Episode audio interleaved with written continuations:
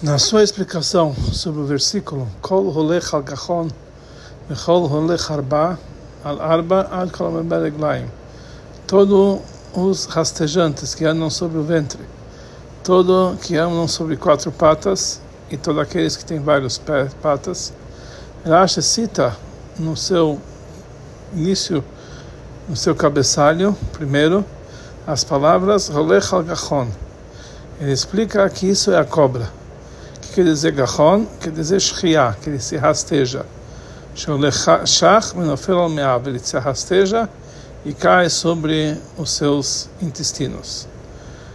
Entendemos, a princípio, simplesmente porque que explica que Golech Gachon está falando sobre a cobra. O único lugar na Torá que nós encontramos a expressão parecida com isso em relação aos seres rastejantes é em relação à cobra em Parshat Bereshit, que lá está escrito que você vai andar sobre o seu ventre. Daqui nós entendemos que Rolech al a intenção que está se tratando sobre a cobra. Mas precisamos entender o final das palavras de Rashi. Ele fala aqui quer dizer a linguagem Gachon, que ela rasteja, que ela vai rastejando e cai sobre os seus intestinos.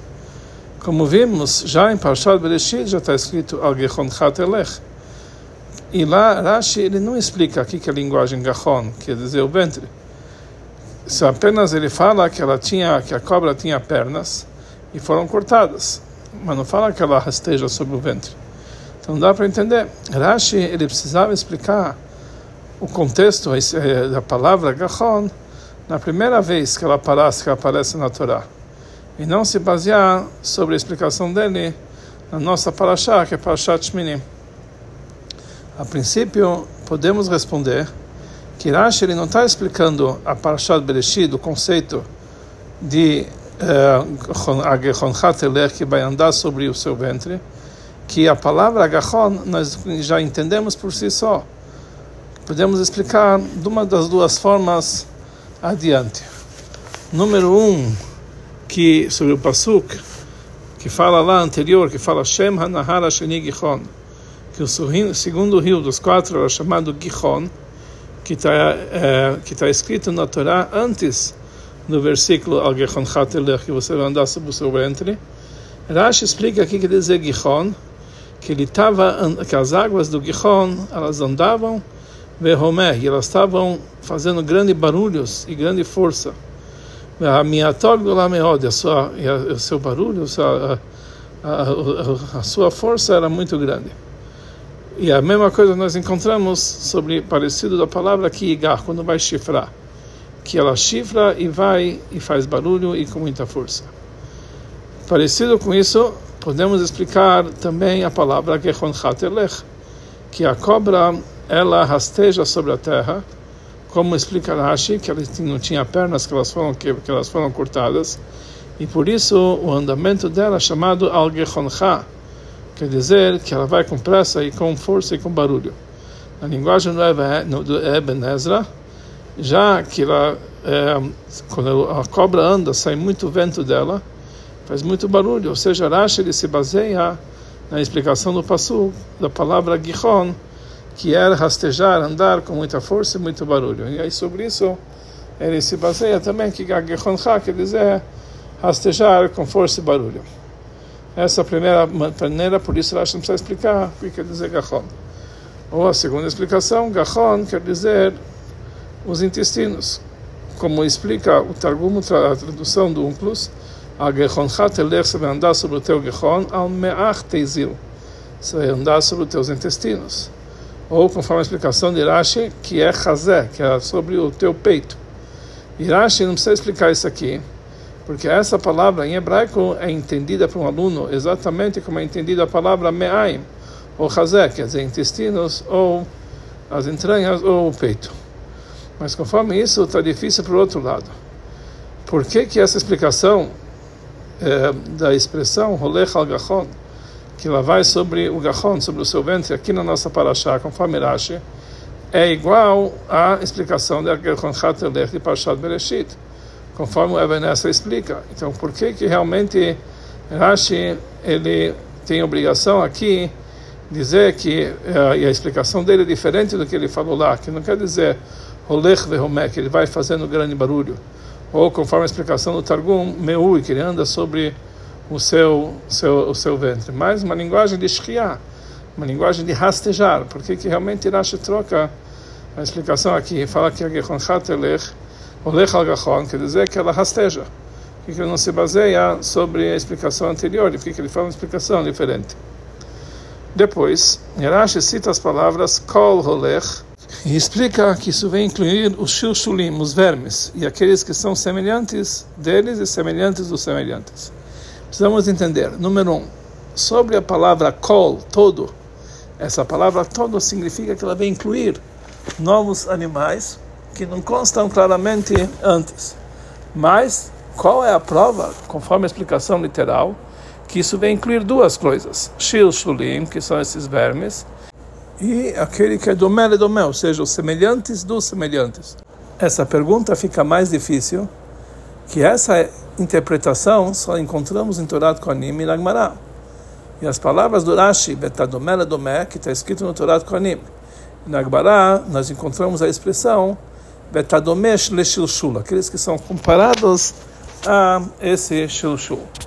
Conforme o texto da Agmará, podemos explicar, mesmo que de uma forma um pouco apertada, que a palavra kol inclui uma única coisa, shilshul, que é esse verme e o que é parecido com esse verme. Ou seja, shilshul é um tipo, é uma espécie que nós incluímos, que isso inclui todo o rastejante que parece com esse shilshul e também esse próprio shilshul. Quer dizer, uma coisa só todos os rastejantes que parecem com esse shilshon, um tipo de uma minhoca.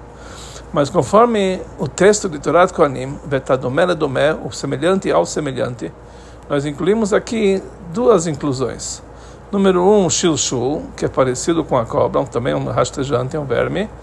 E também Etadomé Domé, aquele que é semelhante do semelhante, que são outros rastejantes, que não são iguais à cobra, mas eles parecem com o shilshul que é algo somente um, um, rastejante que parece com a cobra. Então, o chuchu parece com a cobra e mais um ser que parece com o chuchu. Quer dizer, são duas coisas que são incluídas. Irashi, ele escolhe, ele escolhe justamente o texto de Torah Kohanim e não o texto da Gemara.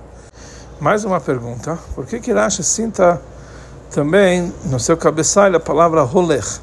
Se toda a inclusão, e nós aprendemos somente da palavra kol. Mais ainda, imediatamente é, parecido com aqui, Rashi ele cita as palavras kol rolech alarba, somente a palavra kol, e não a palavra rolech. Ele explica, vem incluir a hipushit. E aqui Rashi ele explica também a palavra rolech. Em seguida, Rashi cita as palavras rolech alarba. Ele explica que esse aqui é o escorpião, que é um é o único réptil que ele vai sobre quatro patas. Depois ele cita, como vimos anteriormente, a palavra kol e explica que isso vai incluir a hipushit, que é um outro tipo de verme que é, que é semelhante ao semelhante. Também aqui precisamos entender, conforme vimos anteriormente, qual é a prova de Rashi, conforme a explicação do Psukim, que a palavra kol vai incluir duas coisas, o hipushit e aquele que é semelhante do semelhante. E dois, porque que Rashi ele escolhe justamente o texto de Torat Kohanim e não o texto da Gemara, que ele fala apenas a Domere Repushit, aquele que é parecido com Repushit, e não Domere Domé, semelhante ao semelhante.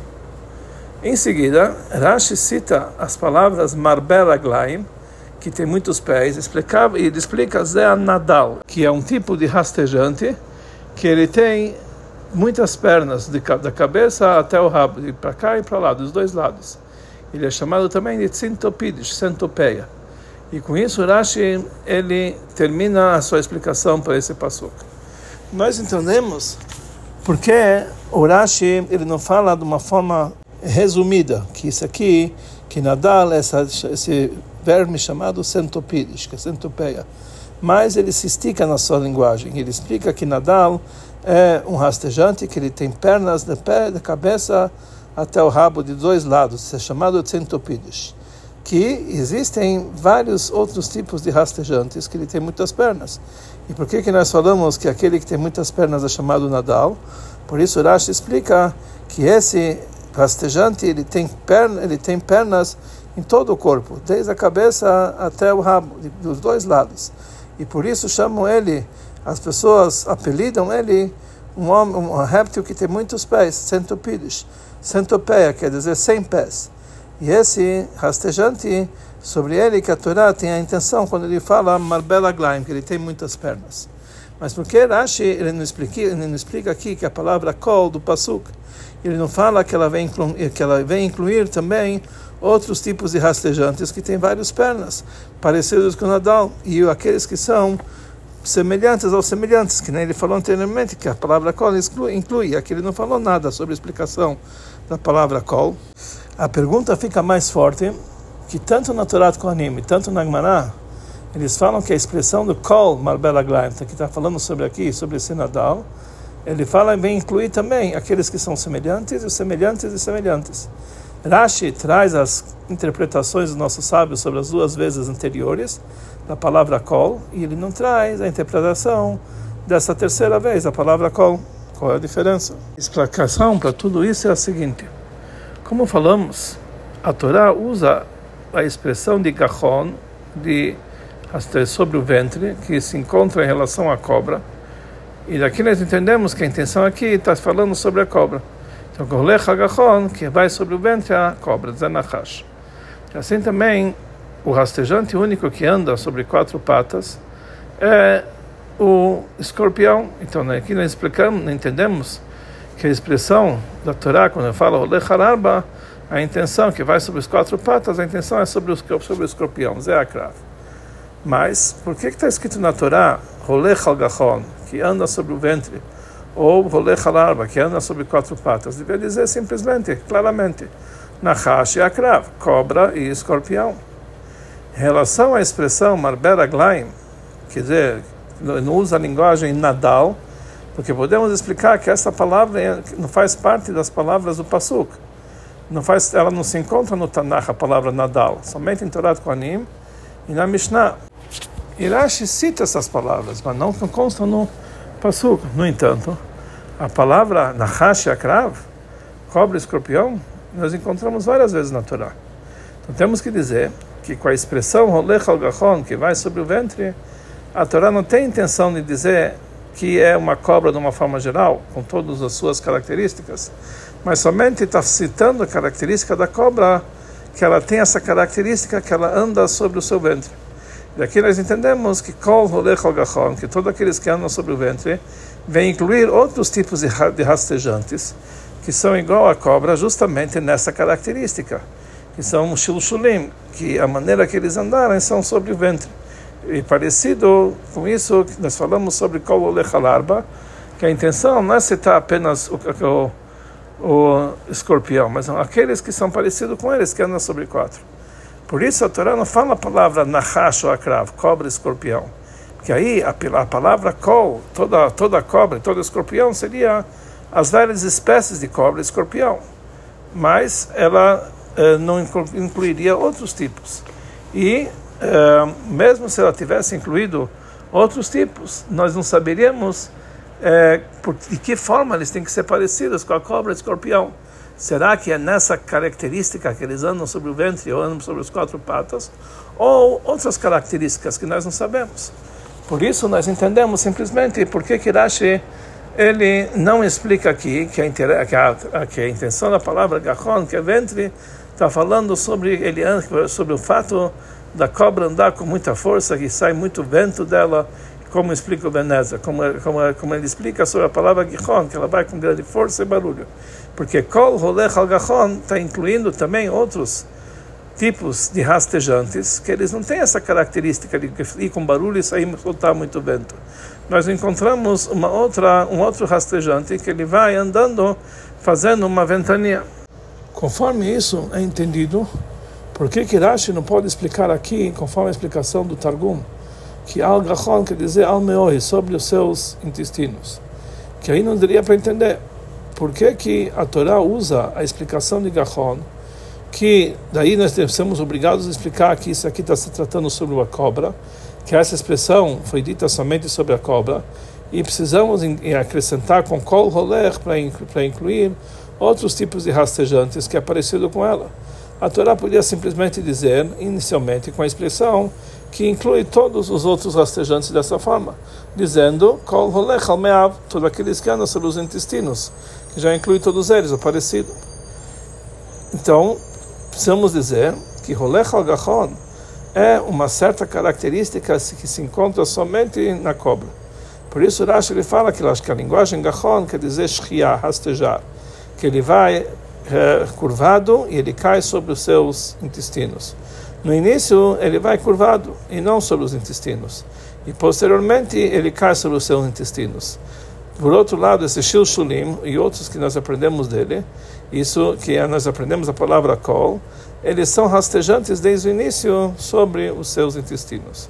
E parecido com isso em relação ao kol harba, só o escorpião ele anda sobre quatro patas, literalmente.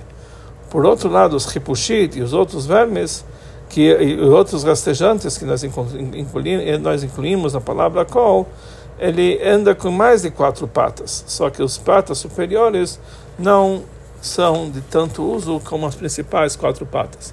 Por isso, Rashi ele, ele cita do Pasuk a palavra Kol para dizer para nós que ele está frisando que a semelhança entre elas e a cobra é somente na forma que elas andam, que nós encontramos que nós encontramos na cobra posteriormente, depois que ele cai sobre os seus intestinos, que ele anda rastejando. Mas a característica de Gahon, que é uma linguagem que ela vai curvada, nós não encontramos em outros rastejantes. E por isso ele fala apenas somente da maneira de kol roler, da maneira que ela anda, ela é parecida com os outros vermes, os outros rastejantes, e não, e não é, em toda a sua característica. Conforme foi dito anteriormente, nós entendemos porque que Rashi ele escolhe justamente o, o texto do Torah Kohanim, que é domela domé, os que são semelhantes aos semelhantes. Daqui dá, dá para nós a possibilidade para entendermos dois pontos. Que a palavra kol não vem incluir outros rastechantes que são da espécie de cobras e escorpiões. Porque aí ela incluiria também aqueles tipos que não são tão, tão, tão parecidos com ela, com a cobra e escorpião, mas são rastejantes parecidos com a cobra e escorpião, apenas nas características e golech al. E número dois, por outro lado, mesmo aqueles que são shilshunim, que eles não são parecidos totalmente com a cobra em todos os detalhes, e nem mesmo na característica de andar sobre o ventre, mas eles têm entre si apenas uma certa semelhança, porque afinal das contas a cobra cai sobre os seus intestinos e eles não fazem isso. E a mesma coisa o ripushit, que é parecida com o escorpião, apenas uma pequena semelhança no fato que ela anda sobre quatro, porque as partes superiores elas não usufruem tanto assim. Já que assim nós entendemos que a palavra kol ela inclui não apenas aqueles que são parecidos, mas também aqueles que são domel e domé, semelhantes dos semelhantes. Ele tem qualquer uma pequena semelhança nasceu nessas características que ela vai sobre o ventre e anda sobre o quatro, já é incluído por essa palavra kol. Conforme tudo dito acima, entendemos também a diferença do kol holech gachon e kol holech arba e o kol marberaglaim. Que Rashi não explica o que nós incluímos com a palavra kol as características de Rolech al Gachon, que ela vai sobre o ventre, vai sobre quatro patas, elas se encontram nos rastejantes somente em relação às cobras e escorpiões. Por isso, quando a, a, a Torá acrescenta a palavra Kol Gachon Kol Arba, é impossível explicar de modo da, da maneira da maneira simples, que a intenção é para todos os eh, para todos os rastejantes que têm essas características, que além da cobra, o escorpião, não existe nenhum outro rastejante que ele vai sobre o ventre, sobre quatro patas. Por isso, podemos, temos que dizer que a palavra kol não é literalmente, mas sim ela vai incluir coisas que são parecidas, mas não exatamente igual. Diferente da característica de Marbella Glein, que tem muitos pés, mais do que quatro.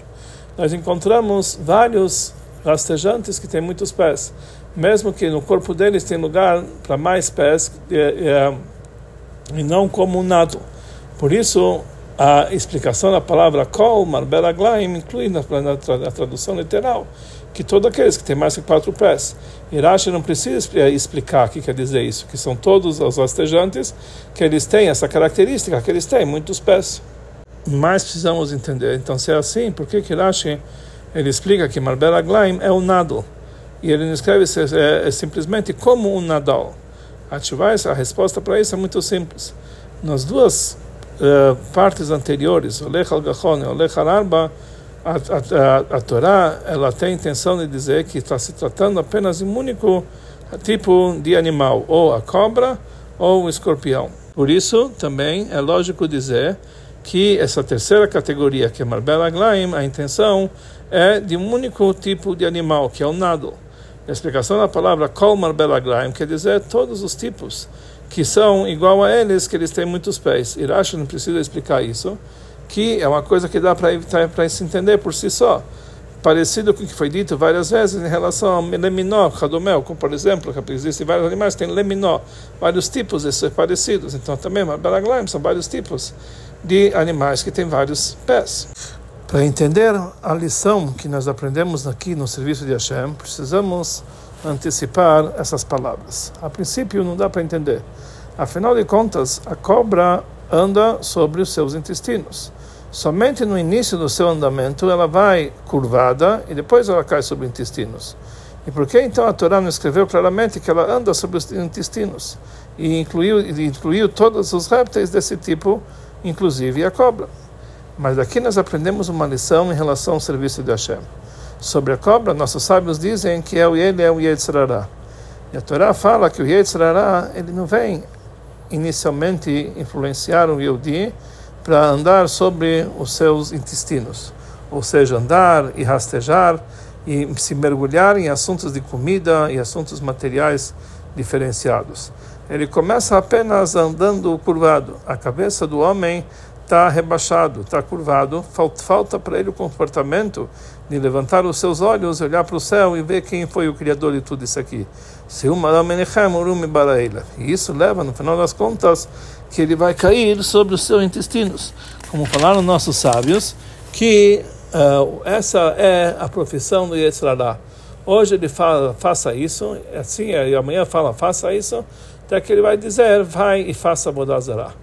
Por isso, o caminho para dominar a cobra é através de se mergulhar em assuntos celestiais, que a Torá, de uma forma geral, principalmente a Torá oculta, a primilta Torá, a parte profunda da Torá, que isso impede que a pessoa anda curvado. Isso também está indicado no nosso passo, conforme explica o Marshá sobre as palavras dos nossos sábios, que os primeiros sábios, eles eram chamados sofrim, que eles contavam todas as letras da Torá. Eles falaram que a palavra Vav, da palavra Gachon é a metade das, palavras, das letras da Torá. E essas são as palavras do Marshá. As letras, elas dominam os nomes de Hashem, Kadosh Baruch Hu, que ele é o oculto total da Torá. Como, como o lado negativo de todas as, de todas as forças é a cobra eh, primordial, e por isso ele quebrou as letras da Torá, ele, ele interrompeu as letras da Torá na letra Vav de Gachon, para nos indicar que as letras da Torá, que todas elas são os nomes de Hashem, é, não dá lugar de forma alguma para essa impureza do Vav de Gachon, porque o Vav de Gachon ele interrompe, ou seja, metade da palavra Gachon fica na primeira parte da Torá e outra metade na outra parte, e a Vav de Gachon interrompe entre as duas, quer dizer, não dá, não dá lugar a presença do Yetzirará do lado negativo. Essa interrupção da força da cobra não precisa ser feita somente através da anulação e extermínio da força da cobra, mas também através do refinamento e da elevação da, da cobra, até de transformar ela para a santidade. Conforme fala, fala nosso sábio sobre o Passuk, também os seus inimigos vão fazer paz com ele. Quem são os inimigos? É a cobra, ou seja, a cobra é o inimigo do ser humano, como está escrito que Deus colocou o ódio entre a cobra, entre, entre o homem, o ser humano e a cobra. Mesmo assim, ela no futuro vai fazer a paz com o homem. A elevação da cobra, o refinamento da clipá e da impureza é através de revelar a sua raiz. Que o Satan, que toda a intenção, tudo que ele faz, ele tem a intenção, Hashem Shamaim, com a, com a intenção de fazer em prol do serviço divino. E esse, na verdade, é a cobra da santidade da santidade, como é explicado em relação à cobra de cobre de Hasha Nechoshet que fez Moshe Rabbeinu, que através disso que cada um olhava para essa cobra de cobre, eles olhavam para cima, eles olhavam para cima, olhavam para Deus, através disso que eles olharam para, a cobra da santidade, que é a fonte, a raiz da cobra da impureza, que isso isso causa que a pessoa vai viver, vachai, que ele consegue refinar a cobra da impureza. Como que olhando para a cobra da santidade, ele consegue dar vida e refinar a cobra da impureza. Também a paz que existe entre a cobra da santidade e a cobra da impureza também está indicado no nosso pasuk. O Tzemach que ele explica em relação ao assunto do Vav, da palavra Gachon, que é metade das letras do Sefer Torah, que o Vav é grande, a palavra, a letra de Gachon, o Vav é, ele é maior que todas as letras, a palavra Gachon, isso, de, isso de, demonstra, isso indica o atributo de Tiferet.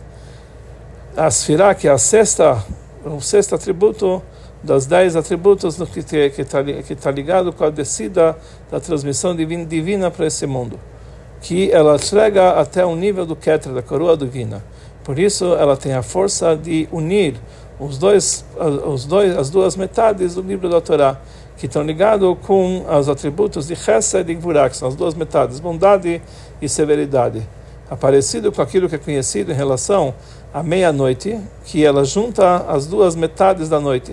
A primeira, que está entre elas, está ligado com, com, com o Din, com justiça, e que está ligado com Gvurah, e a segunda está ligado com Chesed e bondade.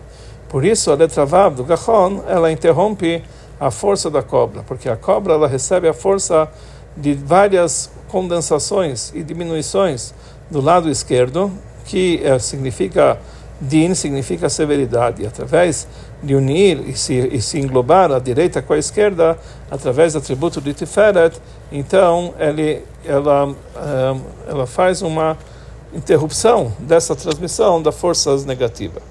A paz entre a Nahash das forças impuras e entre a sua raiz, que é o Nahash, a cobra da santidade, é através de um grande Vav, que é essa união entre os níveis superiores e inferiores, o de cima e o de baixo, e através disso é a união com essa linha central, que é o, que é o lado do meio, que ela, na verdade, ela une, une e, e ela transpassa do ponto mais superior para o ponto mais inferior.